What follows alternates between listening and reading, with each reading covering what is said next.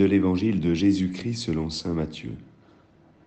En ce temps-là, les disciples de Jean le Baptiste s'approchèrent de Jésus en disant Pourquoi, alors que nous et les pharisiens nous jeûnons, tes disciples ne jeûnent-ils pas?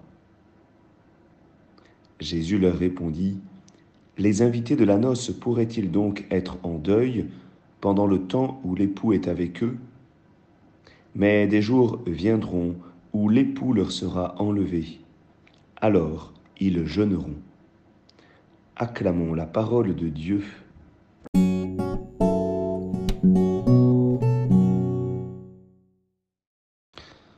Bonjour à tous, j'espère que vous allez bien et je vous invite aujourd'hui à recevoir cet évangile sans peur. Oui, nous sommes vendredi de carême et comme mercredi euh, des cendres, hier, avant-hier, pardon, nous sommes appelés à jeûner. Et nous recevons euh, ce, cet évangile eh bien, pour nous donner le sens du jeûne. Pourquoi jeûner? Et étonnamment, Jésus nous montre euh, que ce n'est pas toujours opportun. Il y a des moments où il faut jeûner parce que l'époux est enlevé. Il y a des moments où il n'est pas opportun de jeûner parce que eh bien, c'est le temps, c'est le temps des noces. Il faut donc opérer un discernement. Alors le mot qui m'a étonné, c'est le mot deuil. En effet, euh, il nous faut jeûner euh, lors des moments de deuil.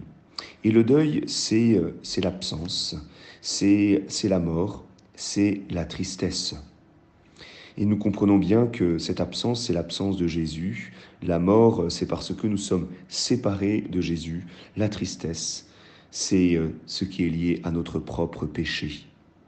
Alors il nous faut jeûner, euh, nous dit Jésus, quand lui-même finalement est loin de nous, quand nous nous sommes séparés de la présence de Jésus. Nous devons jeûner parce que nous sommes marqués par le péché, la mort, la tristesse. Le sens profond du jeûne est donc cette fin intérieure de Dieu c'est ce désir de retrouver euh, la présence de Dieu. Et il y a un deuil à cause de cela. Alors, dans notre vie, il y a des temps de grâce où Dieu est là, où justement nous ne ressentons pas ce deuil. Et alors, eh bien, ce n'est pas le moment de jeûner. Mais il y a des moments euh, de, de conversion, parce que Dieu n'est pas là. Et alors oui, j'expérimente une certaine tristesse intérieure face à cette absence, un certain deuil. Et alors, c'est le moment de jeûner. Il y a des moments où il faut faire la fête et aller aux noces, comme à Cana. Il y a d'autres moments où il faut faire pénitence. C'est un peu comme nous le dit l'Ecclésiaste. Il y a un temps pour tout. Et le carême est particulièrement ce temps de conversion. Il s'agit pour nous euh, de, faire euh, l'expérience eh bien, de cette distance que nous avons euh, avec Jésus à cause de notre péché. Et comme pour rompre cette distance, eh bien, nous jeûnons, nous, nous faisons l'expérience de cette fin, de cette fin de Jésus que nous voulons, j'allais dire, revoir, avec lequel nous voulons avoir une plus grande proximité, avec lequel nous voulons avoir une plus grande communion. Ce jeûne aussi, nous pouvons euh, le vivre pour les autres, parce que Jésus, euh, eh bien, j'allais dire, est trop absent de notre monde. Et ce deuil, nous le vivons alors pour le monde, pour le monde qui est marqué par cette absence de Jésus.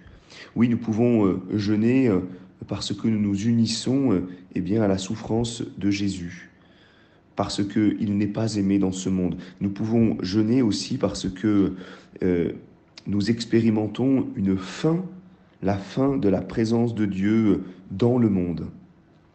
Alors n'ayons pas peur de, redécouvrir pendant ce temps de carême et particulièrement aujourd'hui, eh bien cet exercice du jeûne pour nous faire sentir cette fin, cette fin de Dieu en moi, cette fin de Dieu dans le monde. Bonne journée de jeûne à chacun.